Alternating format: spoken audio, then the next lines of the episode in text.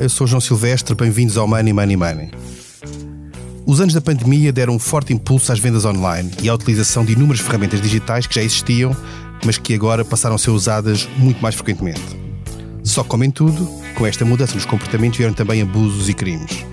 No ano passado, disse-nos um relatório da Fidzai, as fraudes online mais do que triplicaram e cresceram a um, a um ritmo maior até do que o próprio comércio eletrónico. No episódio de hoje vamos tentar perceber quais os riscos, como lidar com eles e também vou aproveitar para conhecer alguns termos como account takeover, phishing ou outros que têm a ver com esta realidade nova, mas que nos entra pelas nossas vidas quase, quase diariamente. O nosso convidado hoje é precisamente Jaime Ferreira, que é vice-presidente Global Data Science da Fidzai. Olá Jaime, bem-vindo ao Money Money Money. Olá João.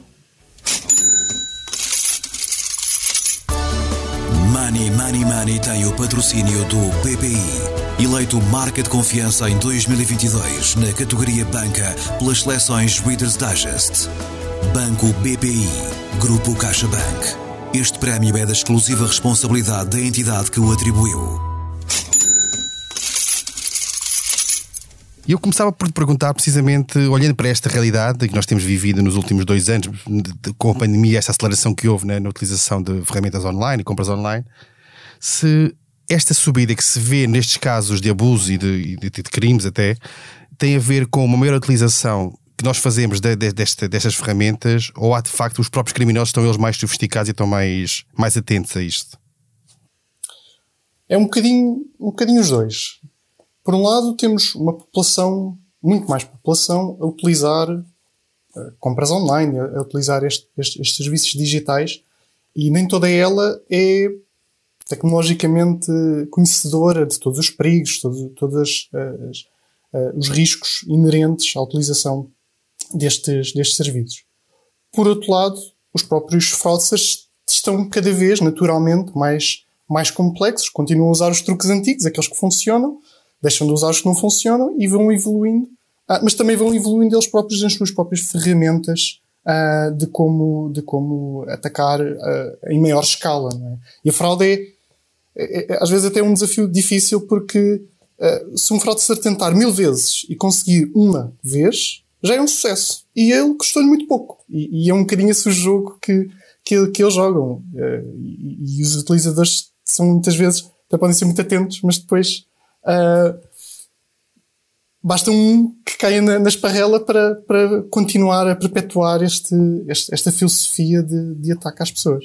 E antes de entrarmos ainda no detalhe do tipo de ataques e do tipo de, de, de cuidados que se podem ter, gostava só de tentar perceber aqui um bocadinho que é, é, é, possível quantificar, dentro dos vários casos ou dos muitos casos que existem, qual é a, a, parte que depende de algum desleixo da, da pessoa ou do utilizador e qual é a parte que realmente é sofisticada e que, e, e que mesmo com, com cautelas vai acabar por acontecer? É um pouco difícil fazer isso porque por um lado, um fraudster pode utilizar técnicas muito avançadas, por exemplo, implantar sistemas de malware no teu computador e conseguir ali obter as tuas credenciais com keyboard loggers e coisas assim muito sofisticadas. Por outro lado, pode arranjar aqui uma maneira de fazer um telefonema, fazer aqui umas perguntinhas, depois, três meses depois, alguém te faz outro telefonema, já te consegue buscar a tua data de nascimento, depois, mais tarde, o, o, o, o número de cartão de, de de número de contribuinte ou o que for, e passado seis meses já tem ali tudo o que precisa para fazer um ataque muito mais complexo. E é difícil saber de onde é que vem o quê, não é? Portanto, ah, é, é, é complicado um, de quantificar exatamente quanto é que é complexo, quanto é que vem desta, deste, destes ataques de engenharia social, basicamente. E, e aqui a tendência, tivéssemos que olhar para a frente, qual, qual é a tendência aqui? É, é que o país continuar a agravar-se ou com o facto de, com algum tempo de utilização e esta realidade online mais permanente, mais duradoura no tempo, poder haver algum, algum controle ou, podemos, ou é expectável que, que, que se agrave nos próximos tempos? Eu acho que nos próximos tempos é expectável que continue a crescer, mas eu também quero acreditar que com o tempo as coisas também vão estabilizar, não só através de empresas como a Fidzai e dos próprios bancos de aumentarem os seus níveis de sofisticação uh, em detectar comportamentos inesperados uh, nos, seus, nos, seus, utilizadores, um, mas também dos próprios utilizadores se tornarem mais conscienciosos de que não devem ter certos comportamentos ou devem desconfiar de certas coisas. E, e acho que hoje vamos ter a oportunidade de falar até de alguns desses exemplos que eu acho que são uh, são importantes. Exatamente, mas antes de irmos a esse ponto, eu queria só tentar perceber aqui um, uma outra questão que é: é possível saber qual é o perfil, de alguma forma, qual é o perfil das pessoas que praticam este tipo de crimes? Essa é uma excelente pergunta. Eu acho que há um bocadinho, uh, um bocadinho de tudo. Há desde uh, quase um bocadinho, desde aqueles falsas quase os, os, os, teenagers dos filmes, né? os adolescentes dos filmes que só querem fazer ali umas coisas e experimentar e olha, isto, isto dá-me dinheiro, vou fazer mais. E, e, temos, temos até casos recentes, uh, até, acho que até foi no Reino Unido, uh, de um adolescente que já era milionário a fazer assim umas fraudes. Um, portanto, temos esses casos all the way, né? até ao outro extremo oposto, uh, que são os grupos, os grupos organizados e às vezes até estatais. mais uma vez, também podemos falar disso mais, mais tarde um... Esse ponto é bom porque isso remete-nos para, para, a guerra na Rússia, etc. E a Rússia é um dos países clássicos onde, são, onde há suspeitas disso acontecer, não é? Exatamente, exatamente. Portanto, há aqui um extremo muito grande, não é? Quase qualquer um pode, pode ser com diferentes complexidades, como é óbvio. E, olhando para aquilo que são, uh, no fundo, uh, os crimes ou os abusos mais frequentes, que é, como é que nós podemos tipificá-los? Que, ah, eu falava há pouco no account takeover, portanto é um bocado uh, roubar a conta ou sequestrar a conta, mas há outros. Queres, nos falar um bocadinho sobre que, quais é que são esses, esses fenómenos mais típicos para as pessoas perceberem um bocadinho o que é que estamos a falar?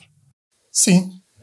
Começando por, por account takeover. Uh, account takeover está definido como o, o, o, ato de alguém se apoderar da, da nossa conta. Portanto, tomar controle total e, e até metendo-nos de fora. É como alguém entrar na nossa casa e mudar a fechadura. Portanto, agora já nem consigo entrar na minha própria casa. É um bocadinho a mesma coisa. E quando um fraudster tem depois controle sobre a nossa conta, pode fazer uma série, uma série de coisas. E aqui estamos a falar, peço desculpa de interromper, aqui estamos a falar de contas de tudo e mais alguma coisa, de e-mail, de, de redes coisa. sociais, do que for, não é? Exatamente. Por exemplo, se eu conseguir ter acesso à tua conta de rede social, eu consigo ter acesso depois a algumas credenciais, ou algum, só talvez o e-mail ou coisa. Depois consigo se calhar comprometer o teu e-mail. Se eu tenho acesso ao teu e-mail, eu consigo se calhar fazer reset a tuas outras contas todas. E consigo recuperar ou ganhar acesso a muito mais coisas do que, do que, do que, do que deveria. E isso é, é, é realmente muito perigoso. Portanto, esse é um tipo. E isso é usado por quem faz este tipo de, de invasão é para com que fim? Apenas sequestrar eventualmente pedir resgates ou para, para com essas contas chegar a alguma coisa a seguir? Muitas vezes é para obter, são às vezes saltos, né? obter maior grau de acesso a outras contas, ou às vezes é já em si mesmo um fim. Né? Se eu conseguir uh, obter acesso à, à, conta do banco de alguém, eu consigo depois manipular a conta, não é? Exatamente. E se eu conseguir excluir a pessoa, ganho tempo, né? ganho ali algum tempo para fazer algumas, algumas até para parecer mais legítimo. Hum, e, e, e, que outro tipo de práticas é que, é que são assim mais frequentes? No nosso relatório até falamos de, de, de, cinco tipos principais, mas até se pode aglomerar uh, em, em, três coisas principais. Um é o tal account takeover, que já falamos. Outro é coisas gerais para obter informações de pessoais ou de identidade das pessoas. Isto é através de esquemas de engenharia social, phishing, smishing, que é uma variante um, de phishing, explicando aqui muito rapidamente, no phishing, tipicamente é um e-mail que vai lá com os links para a pessoa tocar e depois. A pessoa clica e depois de repente. Uh, exatamente. Exatamente. Depois de repente está onde não devia estar ou está a partilhar informações pessoais que não, não queria. No smishing é muito parecido. Só que é com SMS. A pessoa recebe um SMS, se calhar ali um, um, um SMS de um. Ah, tem ali uma, uma, uma coisa na alfândega e a pessoa. Uma coisa na alfândega? Ok, vou clicar. E a pessoa clica e, e de repente está num, num site onde não devia estar. E, e, e por fim também fraudes, e este também tem crescido muito, fraudes uh, mesmo em compras. Portanto, eu vou a um site, vejo ali aquela coisa que eu quero comprar, clico, pago, e depois aquela coisa nunca chega. Uh, ou o que chega tem nada a ver. Isto também tem crescido uh, bastante e, e, são scams, né? são, são, são fraudes. E, e nesses casos houve um, um dados de cartões de crédito que foram cedidos para que essa compra se efetuasse, não é? Exatamente. Mas aí nesse caso o que acontece é o quê? Esse, esse, site fraudulento está a receber o pagamento ou está simplesmente a receber os dados para os usar depois para outro fim? Ou as duas? As duas coisas, lá está. Depende, depende aqui um bocadinho. Eu, eu se eu sou um fraudster, eu posso, por exemplo, uh, criar uma, um, um, um merchant, não é? Um, uma conta uh, num site até fidedigno. Vamos supor, por exemplo, aqui uma, uma, uma Amazon, bastante fidedigno. Eu chego lá, compro. E depois, portanto, os dados do meu cartão até estão seguros, vamos querer, não é? Uh, mas depois o bem nunca chega. Portanto, eu acabei de fazer um pagamento de uma coisa que nunca chega. Pronto, em sites maiores há sempre seguros, há sempre essas coisas todas, uh, mas em sites mais pequenos pode ter a ver esse, esse efeito de, de, dupla fraude, não é? Portanto, eu não só partilho os meus dados de cartão, como tenho um bem que nunca chega uh, e, e, e, depois mais tarde, ou seja, no, já perdi aquele dinheiro e depois mais tarde o meu próprio cartão vai estar comprometido e posso ainda perder uh, mais dinheiro. Mas dito assim, não é assustador para as pessoas que hoje em dia fazem compras online e não só, mas saber que há estes riscos todos e que têm aplicações do banco, de, de saúde, de, do próprio fisco, que, que têm este risco, não é demasiado assustador? Como é que se convence as pessoas a usarem a tecnologia quando à volta delas estão, estão a acontecer todos estes tipos de problemas e que no fundo comprometem aquilo que é a sua privacidade não? É? e a segurança e a estabilidade financeira, etc. Exatamente. É, é muito assustador e, e, as transações online podem ser seguras. Temos é que ter alguma consciencialização uh, do que fazer, quando fazer e em quem confiar. Uma das. Bem, e aqui há coisas que podemos fazer, não é? Exato, eu ia perguntar isso, mas podemos ir já, já para esse ponto, porque esse ponto parece importante até para quem nos ouve eh, ter alguns cuidados, não é? O que é que se pode fazer para evitar, ou para minimizar pelo menos o risco?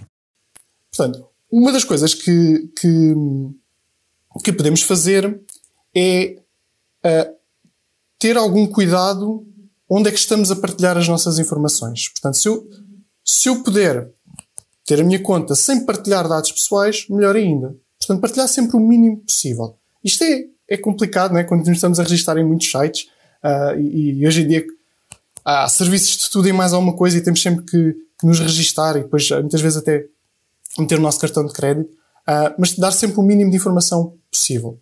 Tentar utilizar sites que, que sejam pronto, mais confiáveis um, utilizar, mesmo nas, nas nossas contas, uh, uh, métodos de autenticação mais seguros, portanto, não só a password, e, e, já agora muito se pode dizer sobre as passwords, portanto, uh, um, dois, três, quatro, valia a pena falarmos sobre isso mais à frente, sim.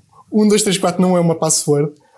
Um, e, e, e, utilizar pronto, métodos de autenticação como Two-Factor Authentication ou mesmo biometria um, para proteger estes, estes logins. E ao mesmo tempo se possível, utilizarem cartões de utilização única, por exemplo. Que, que basicamente, mesmo que aquele cartão seja comprometido, e isto é uma coisa que eu aconselho vivamente todas as pessoas que façam compras online, especialmente em sites pá, que não conheçam muito bem e que nem sejam coisas regulares, não é? Portanto, se for o meu serviço de streaming, se calhar não quero estar todos os meses a pôr lá o meu o número de cartão novo, mas se for um site que eu só vou fazer se calhar uma compra muito esporadicamente, se calhar vale a pena criar um cartão virtual de utilização única, porque mesmo que esse número seja comprometido, pronto, é utilização única, portanto não vai acontecer mais nada.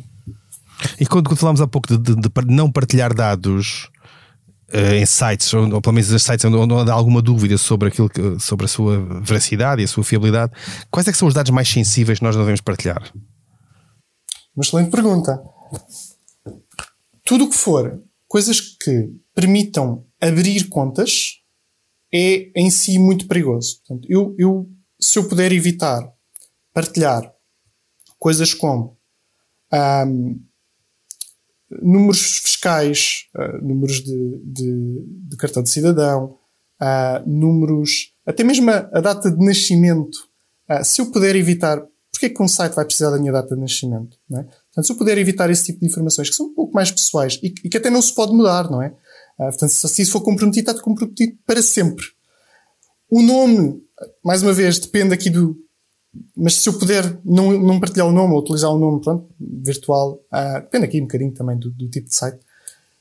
E, e não partilhar, uh, portanto, evitar ao máximo partilhar tudo aquilo que eu não possa mudar. Portanto, o, o, o, tudo o que é fixo em nós.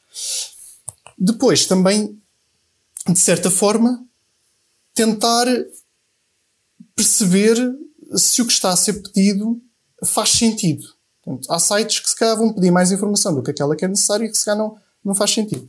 Os números de telefone, e-mails, etc. estão aqui no meio. Portanto, eu vou ter que partilhar o meu e-mail porque eu tenho que receber o e-mail de confirmação de registro no site. Ou quero usar o meu número de telefone porque é a maneira que vou depois receber a autenticação. Esses não dá para evitar. Podemos ter estratégias, por exemplo, eu posso ter um e-mail que eu utilizo para coisas muito vamos dizer, pessoais, por exemplo, para os meus bancos, para as minhas contas, coisas que tenho acesso a dinheiro, e depois posso ter um e-mail para tudo o resto. Isso é uma estratégia. O número de telefone, não dá bem para fazer isso, mas tipicamente o número de telefone, ah, bem, pode ser usado para muita coisa, mas se eu estiver mais ou menos atento, depois consigo, lá está, falámos agora do smishing, se eu receber um SMS uma coisa que não conheço, pronto, nem abro o SMS, eu apago e pronto, está feito. Voltando um caminho atrás, quando falávamos há pouco da questão das passwords, que tipo de passwords ou que, ou que, tipo de práticas é que nós devemos ter com passwords? Além da password ser em si mesma mais segura e não 1, 2, 3, 4 ou o nome da pessoa algo do género, que tipo, tipo, o que é que é uma boa prática em termos de renovação da password, etc? Como é, como é, como é que nós devemos comportar para minimizar o risco de ser invadidos ou abusados ou sequestrados ou coisa do género? Tipicamente, uma password deve ser longa, fácil de memorizar pela pessoa. Portanto, não vale a pena meter passwords muito complexas, cheias de números e letras e e depois a pessoa não se consegue lembrar e vai acabar por escrever num post-it à vista de todos. Não vale a pena. Portanto, mais vale ser uma password realmente com uh, letras, uh, números, talvez alguns caracteres especiais, mas que façam sentido, que a pessoa que se consiga lembrar, e mais vale escrever quase uma frase, uma frase pequena, mas uma frase, que a pessoa se consiga lembrar e depois meta lá alguns, troca umas letras por uns números e uma coisa assim, mas que a pessoa se lembre uh, do que meter uma coisa muito complexa que depois uh, não se vai conseguir lembrar e acaba por, por, por escrever. Deve renovar a password frequentemente, ou então pode utilizar, um, uh, e agora muitos browsers têm, geradores de passwords e que guardam essas passwords no browser, chamadas wallets, e que isso permite que a password esteja protegida e a pessoa não tenha que se lembrar, portanto, automaticamente tem ali uma password forte. Uh, e quando vai fazer login, nem tem que se lembrar da password. É uma password gerada só para aquele site, só para aquele sítio. Uh, portanto, mesmo que haja um, um, o site seja comprometido e essa password seja, vamos dizer, partilhada na internet, mais nenhuma conta dessa pessoa vai ser comprometida, porque aquilo é uma password que foi gerada unicamente para aquele site e que está guardada no nosso, no nosso browser uh, e que eu nem tenho que me lembrar. Portanto, temos estas duas opções. E há assim tantos casos de pessoas que, que, cujos e-mails ou contas são comprometidas por causa da, da password ser tão simples. Ou seja, quem, quem, entra, entra correndo passwords óbvias e consegue com isso entrar no, nos sistemas? Sim. Há, há, há, bases de dados inteiras uh, de, de, de, e-mails e passwords, literalmente a fazer match. Ok, este e-mail tem estas passwords. E depois os falsers usam essas bases de dados para ir, ok, vou a este site, este e-mail, vou tentar esta password que eu tenho aqui associada. E vão, vão tentando. Ah, este não deu, este não deu, este não deu. Ah, mas este deu. Porquê? Porque a pessoa reutilizou a mesma password que tinha utilizado num, num site de, de, de bolachas e agora no outro site não tem nada a ver, vai, vai, vai utilizar a mesma password e acaba por ser comprometida uh, dessa, dessa maneira. Portanto, é, mais uma vez, eu aconselho vivamente a não reutilizar passwords entre sites diferentes, especialmente se forem sites onde temos, temos menos confiança. E tendo em conta todos esses, esses riscos e a necessidade de uma atenção máxima das pessoas e de cuidados, devia haver algum tipo de formação, se calhar, eventualmente nas, nas escolas, desde, desde, desde criança, para este tipo de, de cuidados que é necessário ter. Ainda mais as crianças hoje em dia que utilizam, desde muito novas, eh, redes sociais e internet, sites, etc. Eu não podia subscrever mais. Eh, concordo plenamente. Uh, da mesma maneira que ensinamos as crianças a atravessar a estrada e olhar para os dois lados, devíamos de ensinar as crianças uh, de que a internet não é um lugar seguro e de que há uh, atitudes que devemos ter para nos proteger.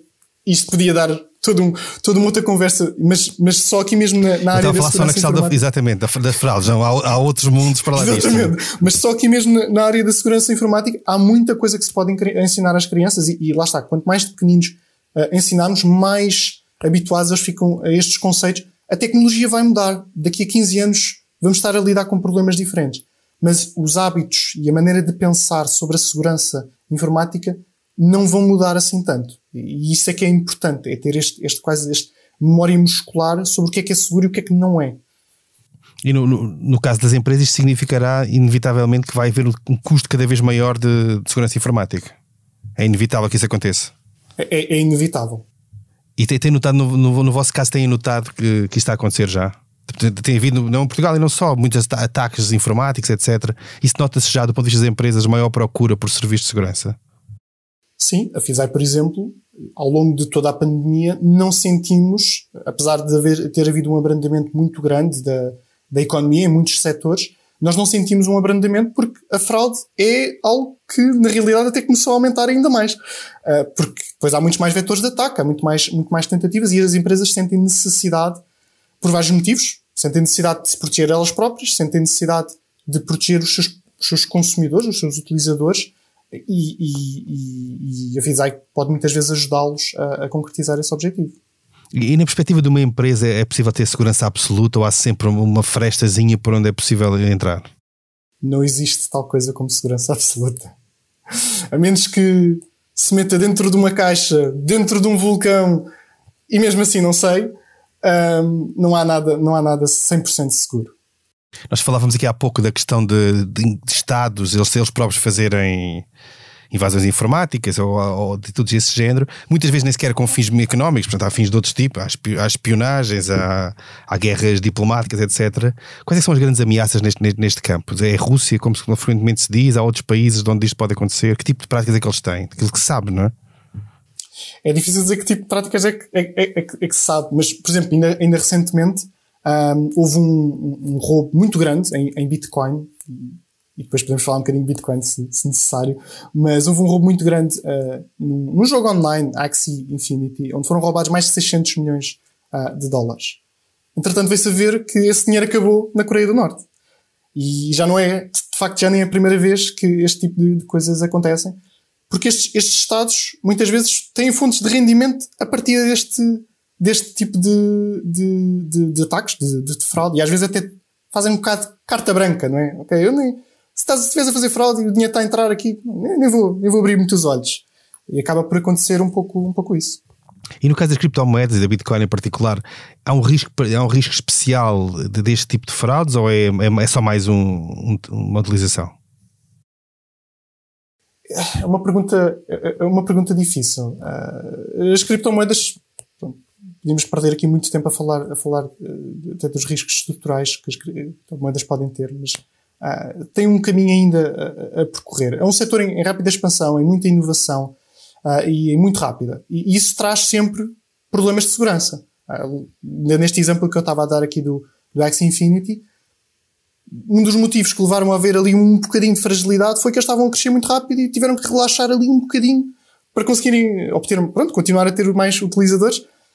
Ou seja, os falsos vão, cada brecha que houver, eles vão explorar uh, ao máximo que, que, que conseguirem. Portanto, qualquer setor em alta inovação e inovação muito rápida está sempre, está sempre sensível. Portanto, aqui na Bitcoin, obviamente, vai ser um deles. Uh, uma última questão para nós terminarmos, o nosso tempo passa sempre muito rápido, que é, olhando para a frente, quais são as, as, grandes tendências nesta área que nós podemos esperar dos próximos anos, a próxima década, por exemplo? Com, a, com o aumento das, das, das transações digitais, o que eu vejo é que vai haver aqui um, um aumento muito grande de, da diversidade e do número de, de, de, de, dispositivos onde as pessoas estão conectadas, do número de contas que existem. Vai haver aqui uma dispersão muito grande uh, de informação pessoal e de identidade uh, de, das pessoas. Isto vai causar muitos vetores de ataque possíveis para, para, para, para os fraudsters. E isso vai causar aqui um desafio muito grande às instituições financeiras e aos bancos de tentarem perceber se o utilizador que está a fazer a transação é o utilizador verdadeiro ou é alguém que comprometeu informação pessoal. Ao mesmo tempo disso, vamos ter mais e mais pessoas a utilizar serviços digitais e quanto mais pessoas utilizarem, maior a probabilidade de haver um a cair no, no erro e pronto. E, e, voltamos à, à, conversa inicial onde basta um para, para o Frost ser bem sucedido e para continuar a tentar, né? porque enquanto tiver lucro, vai, vai continuar. Bem, e assim chegamos ao fim de mais um episódio do Money Money Money. A edição esteve a cargo de João Martins. Não se esqueça, enviem-nos questões e sugestões de temas para o e-mail economia.expresso.empresa.pt. Até lá, estou muito bem conta da sua carteira. Money Money Money tem o patrocínio do BPI eleito Marca de Confiança em 2022 na categoria Banca pelas seleções Reader's Digest. Banco BPI, Grupo CaixaBank. Este prémio é da exclusiva responsabilidade da entidade que o atribuiu.